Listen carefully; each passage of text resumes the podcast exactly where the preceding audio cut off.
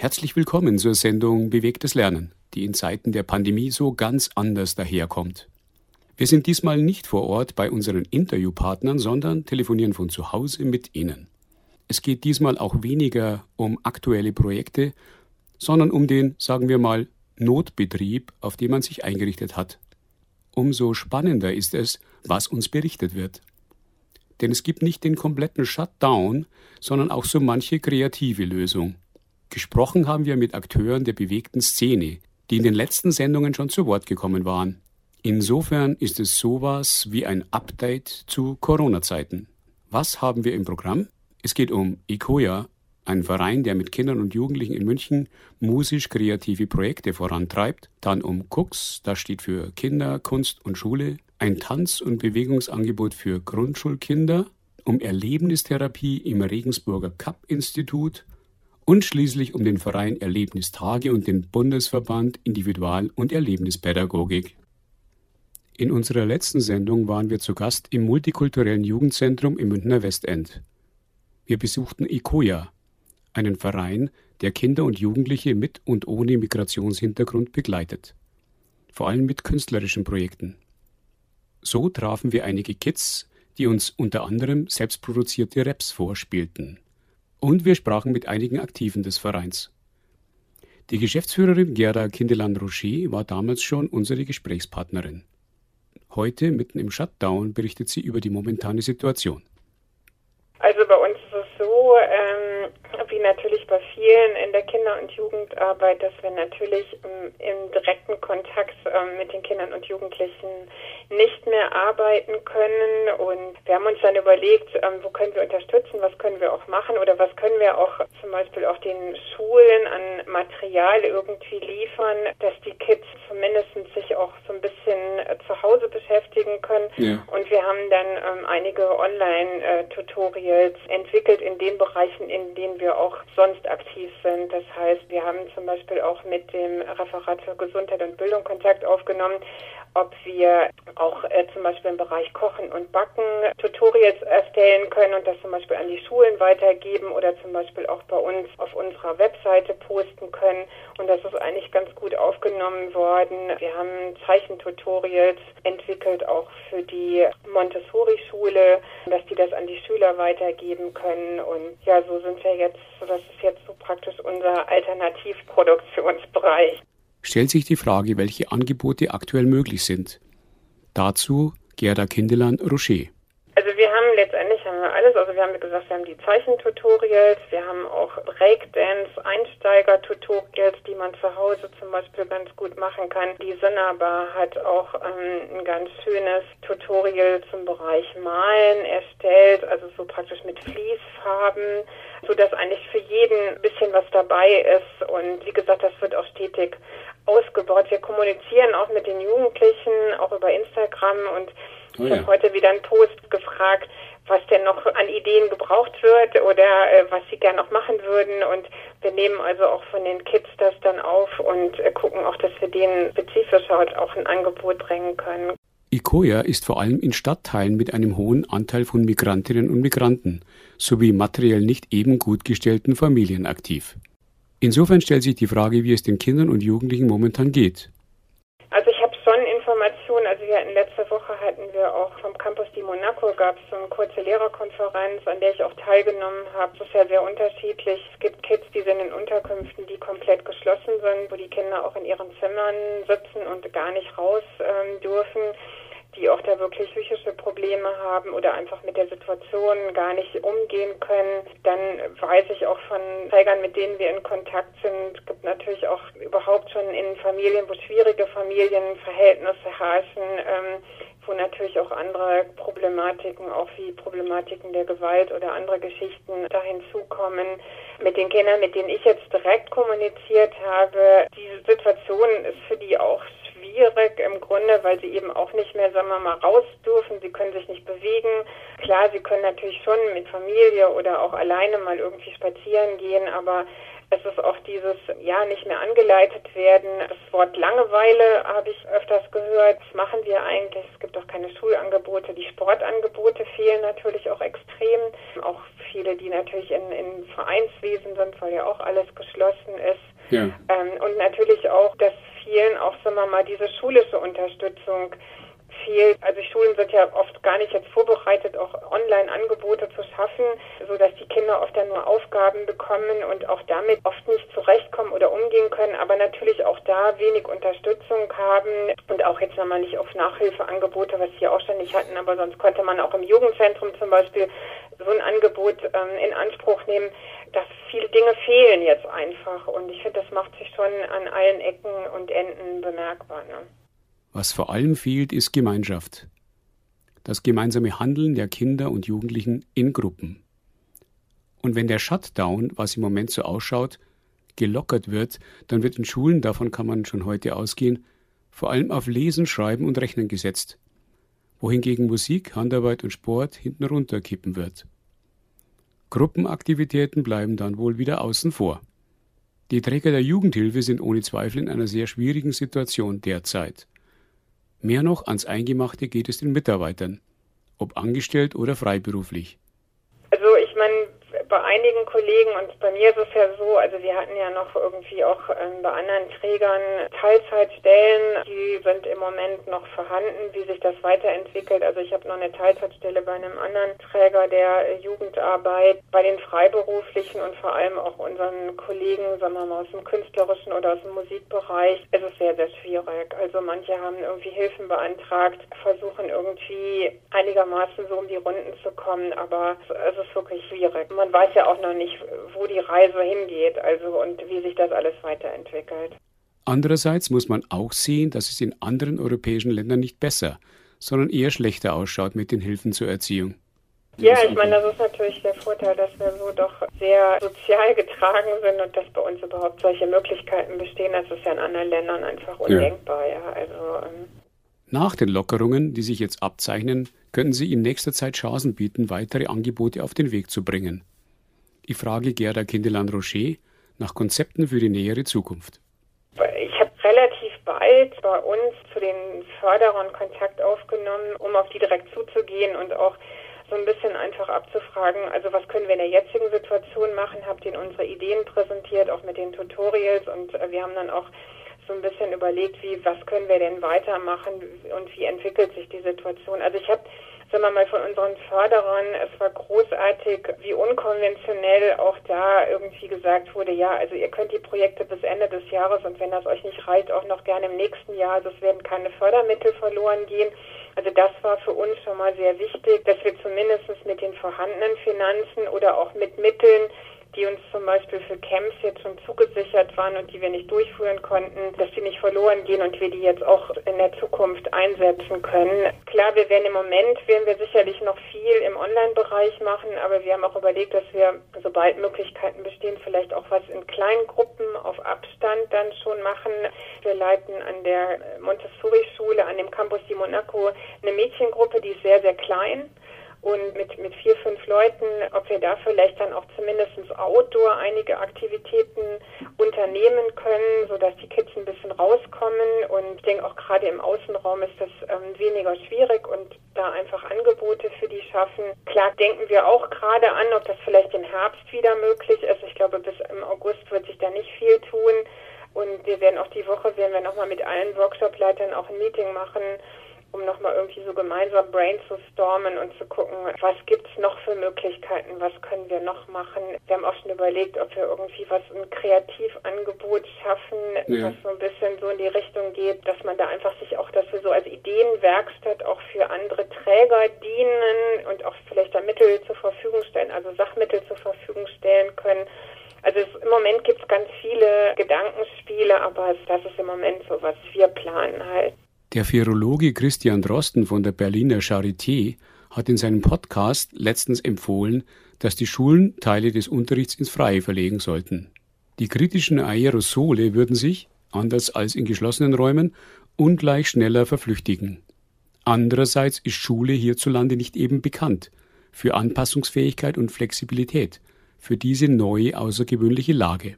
Das wäre doch für die Jugendhilfe eine gute Gelegenheit, die Schulen mit entsprechenden Angeboten zu unterstützen. Ich denke, es ist auch total wichtig jetzt nach der Zeit, dass man zumindest auch in kleineren Gruppen auch rausgehen kann, überhaupt, dass man auch ja, sich untereinander austauschen kann und das nicht mehr telefonisch, sondern wirklich wieder auch ein Face-to-Face -face erfolgen kann und ja, dass man wieder auch so ein, zumindest erstmal so ein, in den kleinen Gruppen auch so ein Gemeinschaftsgefühl wieder entwickeln ja, kann absolut. und gerade bei den Kids ist da irre viel Gesprächsbedarf. Ja, ich meine, selbst wir Erwachsene tun uns schwer, mit der Situation. Ich habe jetzt selber zwei Kinder und ich bekomme das hier auch mit, was für Themen im Moment anstehen. Ähm, ein großer Sohn, der 17 ist, der sprach, ähm, ja, ich kriege hier dann irgendwann den Lagerkoller.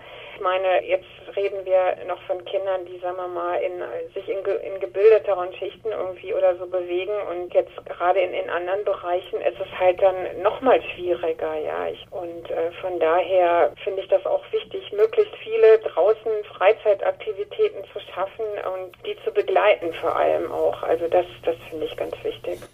Die Leopoldina, die Nationale Akademie der Wissenschaften, hat in ihrer Ad-Hoc-Studie ja vorgeschlagen, dass man die Grundschulen zumindest teilweise wieder öffnen sollte, weil dadurch einerseits die Belastungen der Familien reduziert werden sollen und andererseits genau diese Schülerinnen und Schüler die sozialen Begegnungen am dringendsten benötigen.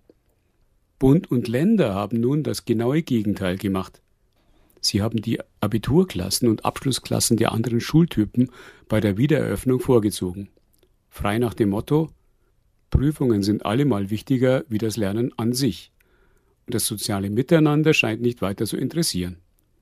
Es geht zum einen um die Kinder, dass die halt dann irgendwie Aktivitäten haben, auch sagen wir mal Kindergarten und Grundschulkinder, aber es, auf der anderen Seite stehen natürlich auch die Eltern, wo viele eben auch noch ihrem Job äh, nachgehen sollen oder müssen und dann aber teilweise, das kriege ich halt auch ganz viel mit, nicht können, weil sie halt die Kinderbetreuung auch zu Hause leisten müssen und da einfach auch wieder in, in Konfliktsituationen geraten und die Kids, die eigentlich eigentlich doch ständig auch sich in dem häuslichen Umfeld bewegen müssen, weil sie im Grunde auch sich nicht mit anderen treffen können oder Anregungen geschaffen bekommen, wo sie einfach auch was machen können.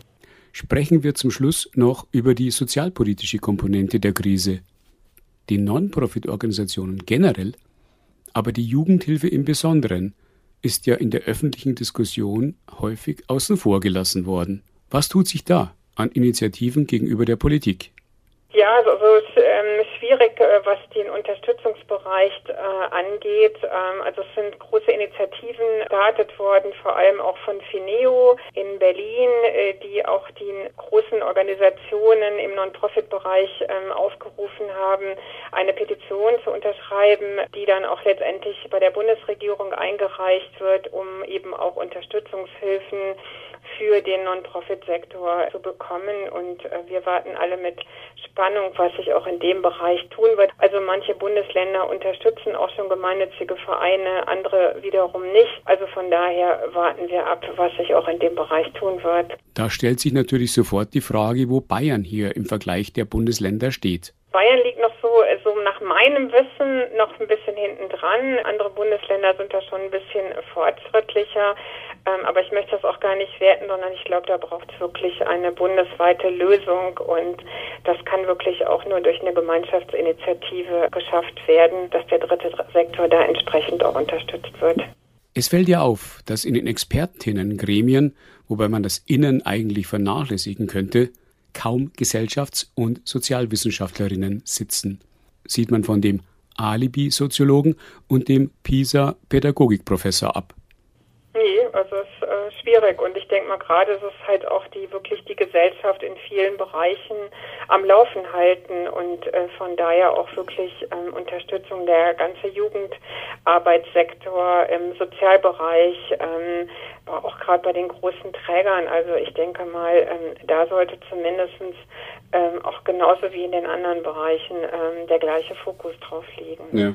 Sagt Gerda Kindelan-Rocher, Geschäftsführerin von ECOIA, einem Verein, der mit Kindern und Jugendlichen, vorwiegend mit Migrationshintergrund, in mehreren Münchner Stadtteilen aktiv ist. In einer unserer letzten Sendungen waren wir zu Gast in der Grundschule an der Grafingerstraße in Berg am Leim. Hier kommen Schülerinnen und Schüler aus vielen Nationen zusammen. Im Rahmen des regulären Unterrichts kommen die Kinder in den Genuss einer Stunde, in der sie sich einerseits frei bewegen dürfen, andererseits verschiedene, teils herausfordernde Choreografien entwickeln und umsetzen können. Konzipiert und durchgeführt wird das Projekt Cooks Kinder, Kunst und Schule von der Bürgerstiftung München. Die Tanzpädagogin und Tanztherapeutin Susanne Kasten-Jarosch, die die Unterrichtsstunde leitete, war damals und ist auch heute unsere Gesprächspartnerin. Meine erste Frage ist, ob die Aktivitäten nun gänzlich eingestellt wurden. Genau, also das ist auf Null gestellt. Alle Künstler von der Bürgerstiftung München, nicht nur die, also alle, die so künstlerisch arbeiten, sind auf Null gestellt. Die Kinder sind ja alle zu Hause und wir versuchen jetzt als Künstler trotzdem irgendwie präsent zu bleiben bei den Kindern und wir versuchen jetzt digital mit den Kindern zu kommunizieren und versuchen da jetzt Möglichkeiten zu finden, wie wir den Kindern trotzdem kreative Anregungen geben können übers Internet mit eigenen Filmen, vielleicht auch mit Links zur Musik und ihnen Improvisationsaufgaben zu geben. Aber es hat natürlich auch den traurigen Faktor, dass wir einfach körperlich uns nicht begegnen können. Berg am Leim ist ja kein Stadtteil mit überwiegend bildungsbürgerlichen Strukturen. Können die Kinder denn die Angebote überhaupt nutzen? Und wenn ja, wie muss man sich die Anregungen vorstellen? Also wir sind da gerade am Anfang und genau das beschäftigt uns auch. Also wir wissen das noch nicht. Wir versuchen gerade das Feedback von den Klassenleitungen zu bekommen, inwieweit das bei den Kindern überhaupt ankommt und wie sie auch sagen, welche technischen Möglichkeiten die Kinder ja. haben. Ja. Da sind wir auch gerade erst am Anfang, das zu orten, wie wir jetzt damit umgehen, weil wir noch nicht genau wissen, bei welchen Kindern das ankommt und die Computer haben oder nicht und welche Möglichkeiten sie haben. Also ich habe vor den Osterferien den Kindern zum Beispiel eine Aufgabe gestellt, sich mit dem Thema Langeweile mal auseinanderzusetzen sich mal einen äh, Stuhl oder einen Sessel zu Hause aussuchen, etwas, wo man sitzen kann und verschiedene Positionen der Langeweile ausprobieren. Und dann habe ich ihnen eine Musik eingespielt und ihnen gesagt, sie sollen mal in bestimmten Zeiten diese Positionen ausprobieren, also dass da ein Tanz draus wird, also in vier Zeiten jede Position. Und das würde ich jetzt weiterführen. Ich würde gerne mit dem Thema äh, mit den Kindern weiterarbeiten. Also die Schulleitungen sind sehr, sehr positiv, unterstützen das sehr positiv und freuen sich darüber, dass wir versuchen, präsent zu bleiben. Und auch die Klassenleitungen freuen sich. Aber wir sind eben da alle, wir experimentieren da gerade alle. Wir versuchen gerade herauszufinden, wie können wir am besten kommunizieren. Und wie gesagt, wir wissen noch nicht, wie das bei den Kindern ankommt. Susanne Carsten-Jarusch zur Frage, ob man die Schulen für die älteren Grundschuljahrgänge öffnen sollte gestalten. Ja. Also die Kinder, die sechs Jahre sind, die haben natürlich emotional ein größeres Problem mit dem Abstand, denke ich. Und da gibt es einfach auch Kinder, die dann nicht anders können und vielleicht mal auf einen zulaufen und umarmen möchten oder den ja. anderen mal anstupsen und das nicht so unter, der, unter Kontrolle haben. Aber andererseits, glaube ich, ist da auch der Faktor Mensch. Ich glaube, den Kindern schadet es auch, wenn sie zu lange ohne Kontakte sind. Ich glaube, wir sind jetzt an so einem Punkt, wo das ein bisschen kippen kann, emotional für die Menschen. Und was erwartet uns nach einer Öffnung der Schule? Haben Sie nicht die Sorge, dass die Fächer Deutsch und Rechnen so in den Vordergrund rücken, dass für Musik, Sport sowie Handarbeit und Werken keine Zeit bleibt? Ein bisschen habe ich die auch. Also ich habe auch die Hoffnung, dass die Leute, Pädagogen und äh, Kultusministerien, dass sie eigentlich hoffe ich, verstanden haben, wie hilfreich diese musischen Fächer sind für die Kinder in ihrem Alltag und auch in ihrem Lernalltag. Ja, ein bisschen habe ich auch die Sorge, dass das hinten runtergeht und dass wir eigentlich äh, damit einen großen Rückschritt machen in der Pädagogik, wenn diese Fächer herunterfallen erstmal. Gerade bei Grundschulkindern, die sprachlich keine optimalen Voraussetzungen mitbringen, aus welchen Gründen auch immer, ist es doch besonders wichtig, sie körperlich und musisch zu fördern. Genau, vor allem auch körperlich kreativ oder musisch kreativ. Also ich habe ganz oft von äh, Klassenleitungen die Rückmeldung bekommen, dass diese kreative Ausdrucksarbeit die Kinder in den Stunden, die danach kamen, sehr motiviert haben, dass ihre Konzentrationsfähigkeit sich wieder erhöht hatte weil sie eine Zeit hatten, einen Raum mal mit sich zu sein und an sich zu arbeiten und an ihrem Ausdruck, weil sie diese Zeit hatten. Ich glaube, dass wirklich ein Rückschritt wäre, wenn man den Kindern das nehmen würde, wie sie auch sagen, die von zu Hause aus keinen Zugang dazu haben. Man kann nur hoffen, dass die Erkenntnisse der Neurowissenschaften, die belegen, dass Sport und Bewegung wichtige Treiber für kognitives Lernen sind, nun ebenso wahrgenommen werden wie der Rat der Virologen und Epidemiologen derzeit. Ja, absolut. Also da könnte man ja auch sagen, okay, das reicht, wenn die Kinder Sport machen, da ist das ja dann auch gegeben, aber ich denke, in diesem tänzerisch-musischen und kreativen Bereich kommt eben noch etwas hinzu, eben, dass die Kinder an ihrer Kreativität und ihrem Ausdruck arbeiten können. Und das fördert ihr Selbstbewusstsein und bestätigt sie auch. Und das hilft ihnen auch in der Schule anders dazustehen. Wie wir bei unserem Besuch sehen konnten, war die Begeisterung der Kinder groß. Sie konnten sich, was sonst nicht unbedingt zum Schulunterricht gehört, so richtig austoben. Ja, und zwar im Austoben körperlich und Austoben auch emotional. Und ich denke, bei diesen Kindern, mir tut das unglaublich leid, dass diese Kinder jetzt zu Hause sind. Manche haben sicher auch nicht so viel Raum zu Hause. Also das tut mir unglaublich leid, dass die das jetzt durchmachen müssen. Da kann man nur hoffen, dass die Grundschulen für die schon etwas älteren Kinder bald geöffnet werden können. Wir sprachen mit Susanne Carsten Jarosch vom Projekt Cooks Kinder, Kunst und Schule der Bürgerstiftung München, das Tanz- und Bewegungsangebote in Münchner Grundschulen bringt. Es geht weiter mit unserer Sendung Bewegtes Lernen auf Lora München. Unser dritter Gesprächspartner ist Peter Alberter. Er ist Gründer und Geschäftsführer des Regensburger Cup-Instituts, einem der renommiertesten Träger der Erlebnispädagogik und Erlebnistherapie in Deutschland. Das Cup-Institut bietet auch Team- und Führungskräftetrainings sowie eine berufsbegleitende Weiterbildung an und veranstaltet Events. Hat veranstaltet, muss man sagen – nämlich in der Vor-Corona-Zeit. Auch ihn frage ich, wie er und seine Organisation vom Corona-Shutdown betroffen ist. Wir haben ja drei Teile. Ne? Das eine ist die, unsere Erlebnistherapie mit unseren Jugendlichen. Da ist es unverändert. Da sind wir systemrelevant. Also wir mussten keinen einzigen Jugendlichen entlassen. Die sind in unserer erlebnistherapeutischen Intensivgruppe sehr diszipliniert, Gott sei Dank. Ne? Auch unsere Mitarbeiter, wobei das natürlich für uns schon außergewöhnlich war. Wir durften die ganzen Lehrer ersetzen. Und äh, für alle Eltern, die zu Hause Unterricht machen, das ist schon sehr spannend. Da ist man dann schnell an die eigene Kindheit zurückversetzt. Das heißt wahrscheinlich auch, dass die Mitarbeiterinnen und Mitarbeiter deutlich mehr im Einsatz sind als zuvor. Ja, noch viel mehr im Einsatz, weil normalerweise hätten die am Vormittag frei. Die Kinder sind ja alle in der Schule und jetzt dürfen wir uns ein spannendes Schulprogramm überlegen und da ist ganz hilfreich die Flex-Schule. Wir haben da einen Jugendlichen und die haben super Unterlagen und das haut schon hin. Die Flex-Fernschule, wie sie offiziell heißt, so erfahren wir, ist ein Angebot der Caritas. Schülerinnen und Schüler, die aus unterschiedlichen Gründen keine Regelschule besuchen, bietet man diese Alternative. Das CAP-Institut wird also mit Unterrichts- und Arbeitsmaterialien versorgt. Genau, und dann haben wir natürlich herausragendes Internet, ähm, unsere Schulbücher und so kriegen wir das dann schon hin. Dann frage ich Peter Alberter, wie die Jugendlichen zu ihm bzw. zum CAP-Institut kommen.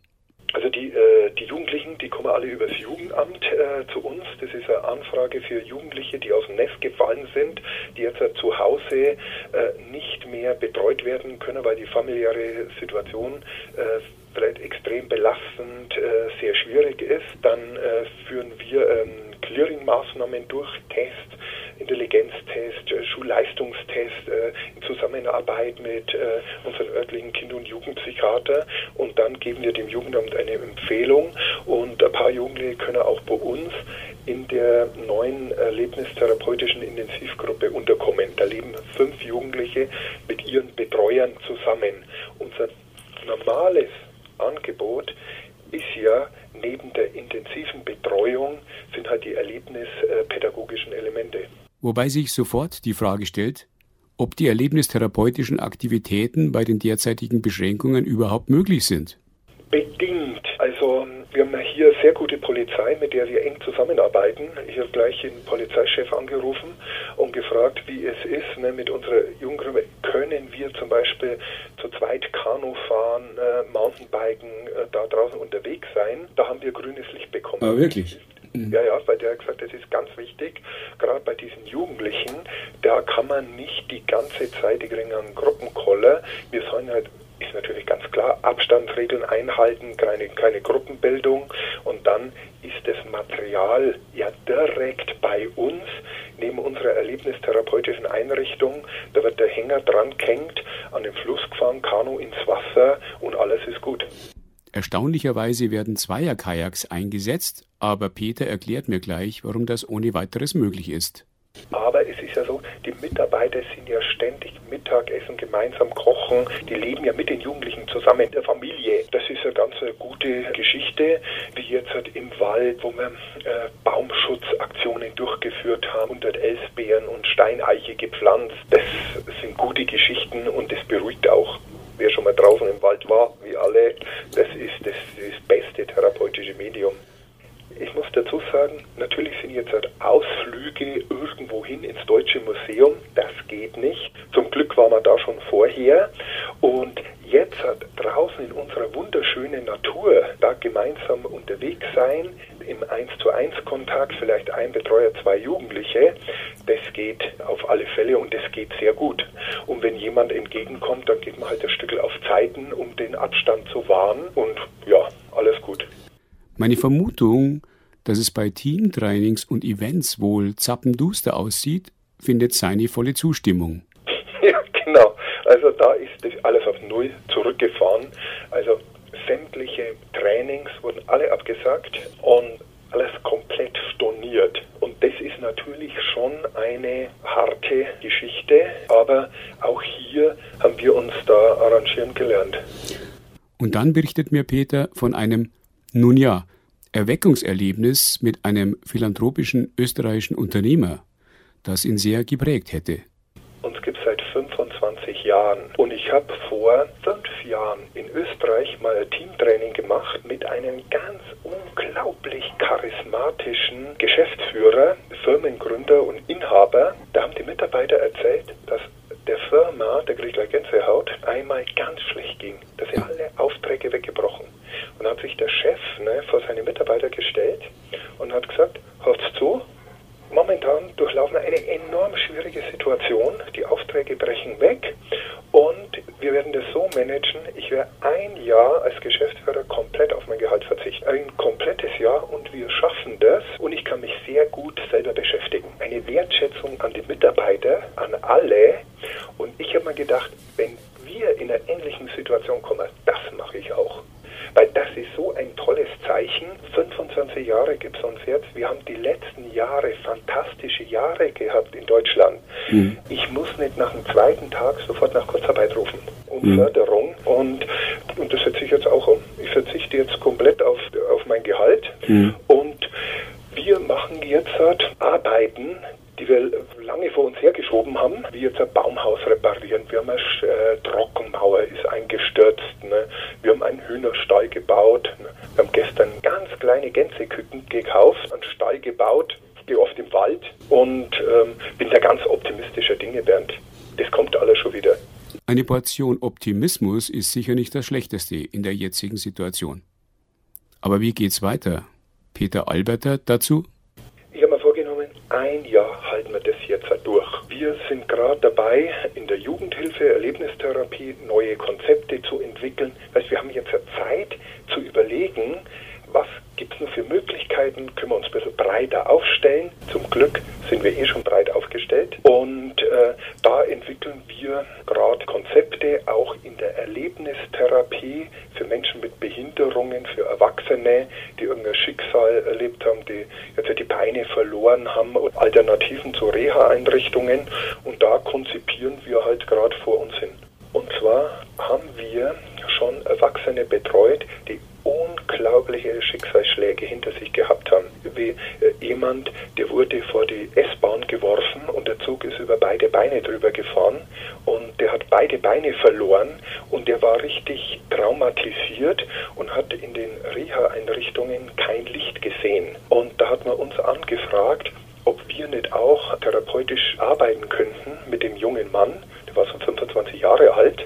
Und da haben wir, haben wir den jungen Mann eingeladen zu uns und waren mit ihm draußen in der Natur und das hat ihm sehr gut getan. Wir haben es auf dem Wasser ausprobiert, wir mit Neoprenanzug, wie man das machen kann, mit Schwimmweste. Wir waren Kanufahren, mit einem speziellen äh, Fahrrad unterwegs und der ist richtig aufgeblüht und es war so ein tolles Projekt und äh, da möchten wir mehr in dem Bereich das weiter ausbauen. Das klingt wirklich sehr eindrucksvoll. Ich frage Peter, wie er so ein Projekt, ich weiß, der Begriff ist wahrscheinlich total unpassend, akquiriert hat. Seine überraschende Antwort dazu? In jedem Einzelfall sind die Kostenträger direkt auf uns zugegangen. Ne, die haben uns übers Internet gewonnen und haben gefragt, ob wir nicht oder auch für jemand, der ist in eine Messerstecherei gekommen. Und zwar er wollte er das beenden, der hat gesehen, da ist eine große Streiterei mit dem Messer und wollte helfen. Und da hat sich das Blatt gewendet und die sind auf den jungen Mann zugangen. Und der war auch schwer traumatisiert. Und äh, so haben wir schon bis jetzt an die sieben solche Einzelprojekte durchgeführt, alle mit einem sehr guten Erfolg und das, über, und das läuft über einen Kostenträger und wird auch finanziert. Das klingt für mich angesichts der Lage ein bisschen zu rund und zu positiv. Insofern versuche ich Peter zu provozieren, indem ich auf die offenbar heile Welt der Oberpfalz verweise, die sich anscheinend kaum mit anderen Regionen Bayerns vergleichen lässt. Peter lässt sich aber nicht beirren. Hören Sie selbst. Also mit der Heimaufsicht, mit dem Jugendamt, das funktioniert wirklich gut, auch mit der Polizei vor Ort. Und es ist eine sehr gute äh, Zusammenarbeit und da arbeiten wir Hand in, äh, Hand in Hand zusammen und das schon über zehn Jahre. Wenn du anrufst und die Situation schilderst und die sagen, wir unterstützen das, geht's raus mit der Natur. Natürlich, wir machen jetzt keine Fahrten nach Regensburg in die Innenstadt, in die Fußgängerzone, aber wir haben so tolle Wälder und da triffst du eh niemanden. Mittendrin, da kann man mit Baumschutz und, und so tolle Geschichten machen. Dann kommt Peter Alberter noch auf seine Finanzstrategie zu sprechen und verkneift sich dabei nicht den Seitenhieb auf die Praxis großer Konzerne. Wir haben ein Auto gekauft, äh, selber. Unsere Sind gebraucht, die haben 300.000 Kilometer runter. Die waren sehr günstig. Unsere Vorgängerin, die hat das Auto für 270.000 gekauft, wir haben es für 28.000 gekauft. Da kann ich viel Geld sparen. Mhm. Und wenn ich jetzt heute in der Süddeutschen lese, dass die Vorstände von einem großen deutschen Konzern mit langer Tradition mitgeteilt haben, sie verzichten nicht auf ihr mhm. Gehalt, mhm. dann muss ich sagen, die brauchen das auch. Die haben viel größere Autos wie wir. Unsere Mitarbeiter vergessen das nicht. Ne? So wie bei der österreichischen Firma, das war wirklich ein Vorbild. Und auf der anderen Seite, dass jetzt halt, ähm, Vorstandsmitglied ne, vom Käser von Siemens, der mitgeteilt hat, die Vorstandsmitglieder können nicht auf ihr Gehalt verzichten. Und wenn ich jetzt überlege, was das für Außenwirkung oder für Innenwirkung auf die Mitarbeiter hat, ist eine andere, als unser Chef setzt sich für uns ein oder die, wir bleiben dabei, brauchen das, was uns zusteht und dieses egoistische, hemdsärmliche, ich weiß nicht, ob das passend ist, gerade in so schwierigen Zeiten. Gerade in schwierigen Zeiten brauchen wir Leuchttürme, die einfach auch andere Signale senden. Und das ist so jetzt momentan unser Auftrag. Und darum bin ich auch ganz beseelt, Bernd. Und nicht so deprimiert, sondern eher auch ein bisschen froh, dass wir das auch umsetzen können und zumindest mal. Das war unser Gespräch mit Peter Alberter, Geschäftsführer des Regensburger Cup-Instituts, der seit 25 Jahren erlebnispädagogische und erlebnistherapeutische Programme durchführt. In unserem für heute letzten Telefonat sprechen wir mit Holger Seidel. Er ist Geschäftsführer von Erlebnistage, dem größten deutschen Erlebnispädagogikanbieter und zugleich Vorsitzender des Bundesverbands Individual- und Erlebnispädagogik. Als erstes frage ich ihn in seiner Funktion als Bundesverbandsvertreter, wie die Stimmung bei den Mitgliedsorganisationen so ist. Aber was wir letztendlich sagen können, eben auch durch erste Konferenzen und, und Abfragen, ist, dass die ja, komplette Szene betroffen ist und eigentlich überhaupt nichts mehr läuft. Also es, die Arbeit findet überhaupt nicht mehr statt und äh, das eben auch erstmal auf absehbare Zeit ändert sich das erstmal nicht. Etwas mehr Optimismus kann man Holgers Worte entnehmen, wenn er über Überlegungen spricht, wie jetzt über alternative Angebote diskutiert wird. Jetzt Videokonferenz mit den Mitgliedern, um eben auch also nicht nur destruktiv zu, denken und, und sich äh, im, im, Leid äh, irgendwie zu ergötzen, geht es letztendlich genau darum, neue Formen zu finden. Also was hat Erlebnispädagogik äh, jetzt unter diesen Bedingungen für Antworten? Genau darum soll es dort gehen, weil ich denke, das ist eben auch das, das Wichtige. Also nicht nur auf das herkömmliche setzen, was momentan nicht möglich ist, sondern sich eben auch überlegen, was könnte in dieser Zeit letztendlich passen und wie können wir einige Dinge letztendlich übertragen. Und da gibt es so, so ein paar erste Ansätze, die ganz spannend sind. Also wie kann man letztendlich Naturerfahrungen mit den heutigen Medien übertragen? Wie kann man Leute, die äh, gerade nicht in die Natur können oder zumindest nicht in den Naturraum, den wir sonst nutzen, wie kann man ein Gruppengefühl erhalten, ohne letztendlich in die äh, absolute Nähe zu begeben? Also das sind gerade so die, die Herausforderungen, die wir auch angehen. Die andere Perspektive, also wann kommt der Alltag wieder, das ist einfach ganz schwer. Sehr viele sind entweder direkt in der Schule oder indirekt im, im Bereich Klassenfahrten aktiv. Dort haben wir einfach Vorgaben der Kultusministerien und einige, zumindest im, im Fahrtenbereich, Klassenfahrtenbereich, einige Bundesländer gehen jetzt schon so weit und sagen bis Ende des Jahres keine Klassenfahrt. Demnach ist also eine normale Arbeit für viele erst wieder ab 2021 möglich. Ich äh, hoffe, dass man da in den, in den ja, vor allen Dingen entscheidenden Gremien, Kultusministerien noch irgendwie zum Umdenken äh, kommt. Vor allem die kleinen Träger und Freiberuflerinnen dürften wohl besonders unter der jetzigen Situation leiden. Geht es da schon um Existenzielles? Holger Seidel dazu.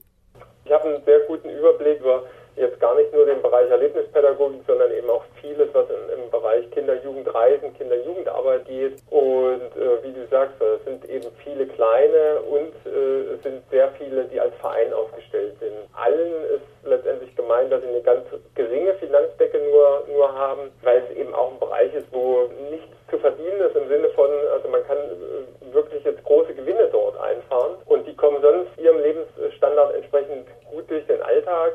Aber in so einer Krise schlägt das direkt durch und letztendlich äh, ist für den ganzen Bereich überhaupt nicht hilfreich, dass es irgendwelche Kredite äh, gibt, weil die können sowieso nicht zurückgezahlt werden.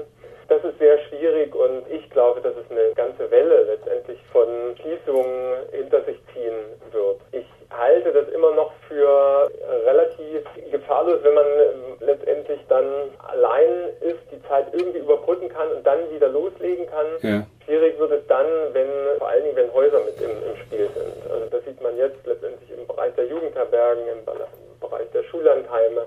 Also sobald Immobilien oder größere Werte mit dabei sind, wird es unglaublich schwierig, weil die Nebenkosten dich dann erdrücken. Ja. Für alle eine schwierige Situation und die ersten gibt es schon und die schließen mussten und ich glaube, die äh, Verbände wird das dann in den nächsten Jahren einfach äh, betreffen, weil die Unternehmen, die Vereine, die Anbieter weniger Umsatz machen, weniger verdienen, damit weniger Beiträge zahlen können oder sie sich gar nicht mehr leisten. Stellt sich die Frage, inwieweit es möglich ist, auf Landes- oder Bundesebene politische Kontakte zu nutzen und Lobbyarbeit zu machen? Also das ist ganz schwierig. Also es ist per se schon schwierig, Erlebnispädagogik irgendwo im Bereich des Bundes zu vertreten oder auf Landesebene, weil auf der Landesebene können das dann immer nur die Mitglieder machen. Also wir als Bundesverband haben da überhaupt keine Ansprechpartner. Was für uns in der Zeit sehr hilfreich ist, ist die Kooperation mit anderen Verbänden. Bundesforum Kinder-Jugendreisen ist da ja. enorm wichtig, das Reisenetz. Teilweise waren wir in den Abstimmungen 14, 15 verschiedene Verbände vom äh, Schullandheimverband und also ganz viele unterschiedliche Verbände, die eine ähnliche Zielgruppe äh, haben oder einen ähnlichen Bereich äh, vertreten und dort kommen wir merklich weiter. Das heißt Schlagkraft entwickeln und dort äh, gibt es dann eben auch Kontakte zu Mitgliedern des Bundestages. Da passieren dann auch die ersten Dinge, aber es braucht große Player wie den paritätischen Wohlfahrtsverband, die dann wirklich dort irgendwas erreichen können, dass die Kleinen überhaupt gesehen werden. Wenn man die öffentlichen Debatten in den Medien verfolgt, dann muss man feststellen, dass es neben den Hauptthemen Medizin, Wirtschaft und öffentliches Leben noch um Schule und dann, fast schon marginal, um Kultur geht. Der Non-Profit-Sektor wird fast ganz ausgeklammert. Jugendarbeit, Jugendsozial- und Jugendbildungsarbeit bleiben fast vollständig außen vor. Auf der Strecke bleiben Kinder und Jugendliche in problematischen Situationen. Also die Befürchtung ist natürlich, dass man äh, genau diese Zielgruppe nicht sie, vor allem die Leute, die sich nicht selbst vertreten können, weil sie keine Lobby haben. Das heißt, gerade für, ich sag mal, schwierige Jugendliche, ja, oder dass die Eltern sich vielleicht auch nicht mehr leisten können, ihre Kinder dann auf eine erlebnispädagogische Klassenfahrt zu schicken, also dass das langfristige Auswirkungen haben kann. Das ist ja. so eine Befürchtung äh, dabei und dass es eben vor allem die Kinder und Jugendlichen sind, die, die darunter äh, leiden, weil ihnen etwas fehlt. Natürlich ist es ganz klar, also Lernen findet nicht nur in der Schule statt, das wissen wir, aber ähm, Schule jetzt wieder einen viel größeren Stellenwert haben wird, weil eben ganz viel ausgefallen ist. Und ja. in dieser Situation, da, da, braucht man gar nicht so weit in die Zukunft zu gucken. Das ist ja schon so, wo Klassenfahrten abgesagt werden, eben auch mit dem Ziel, jetzt hat Schule Vorrang, jetzt müssen Lerninhalte nachgeholt werden. Ja. Ich bin äh, trotzdem, um das Positive zu sehen, also ich bin sehr froh, in Deutschland zu sein. Insgesamt habe ich das Gefühl, dass es doch sehr gut angegangen wird, die Krise. Und meine Hoffnung ist, dass dieser Bereich nicht komplett runterfällt, sondern dass man das nochmal nachverhandeln kann, dass Dinge nochmal differenziert betrachtet werden, wenn man das dann kann. Es ist durchaus noch drei, vier Monate da noch Zeit, aber dass es dann nochmal angegangen wird. Ich habe vollstes Verständnis dafür, dass es in der momentanen Situation nicht die Gewichtung hat. Aber dafür müssen wir jetzt eben sorgen mit den Verbänden, dass wir ja, letztendlich nicht aufhören, dort anzuklopfen, darauf hinzuweisen, penetrant zu sein, immer wieder äh, nachzubohren und wirklich eben auch Etappenziele dort zu, zu erreichen. Im Hauptjob ist Holger Seidel Geschäftsführer von Erlebnistage, dem größten Träger von Erlebnispädagogik in Deutschland. In dieser Funktion frage ich ihn, ob sich die Lage für ihn und die Organisation schon als bedrohlich darstellt. Es fällt immer schwer, also äh, zu sagen, äh, bedrohlich hat man ja so ein, so ein, Bild, so, oh, jetzt ist es jetzt ganz schlimm. Und wenn ich jetzt gerade rausschaue, draußen ist schönes Wetter, die Dinge normalisieren sich ganz langsam wieder, dann hat man nicht das Bild, dass irgendwas bedrohlich ist. Ja. Und nichtsdestotrotz, von einem Tag auf den anderen Tag durften wir keine Gruppen mehr aufnehmen. Wir haben zehn Häuser, alle stehen leer, alle Mitarbeiter, also über 50 feste Angestellte, sind in Kurzarbeit, über 50 Praktikanten äh, sind entlassen. Und wir haben also wirklich komplett auf Notbetrieb umgestellt.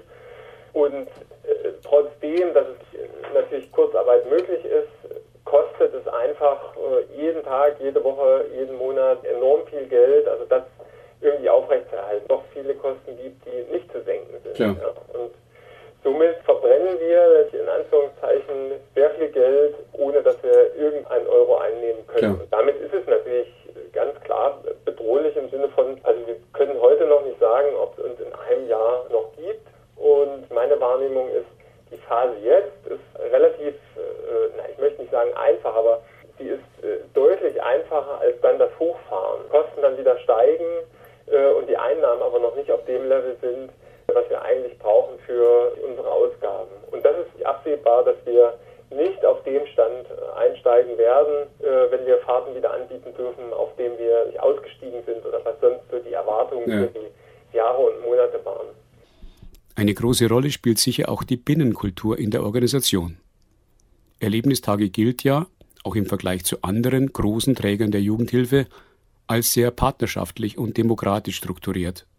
Ja, also Erlebnistage ist stark geprägt, dadurch durch einen sehr freundschaftlichen Umgang miteinander, äh, niedrige Hierarchien. Und wenn ein was dazugehört, ist das Leute zu, zu umarmen. Und äh, ja. ich glaube, das fehlt gerade allen so, ein Stück weit, also sich wirklich genau. zu sehen, äh, in den Arm zu nehmen, ja, Dinge zusammen zu machen. Und das ist gefühlt für so eine Organisation, wo das eigentlich seit jetzt 35 Jahren so in der DNA ist, ist das nochmal noch mal schwieriger zu ertragen. Wir sprachen mit Holger Seidel.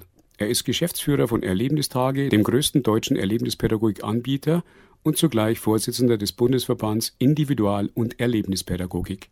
Wie auch in den anderen Beiträgen ging es vor allem um die Frage, wie die Akteure des, Vorsicht, Bürokratendeutsch, handlungs- und erfahrungsorientierten Lernens mit der Pandemie umgehen.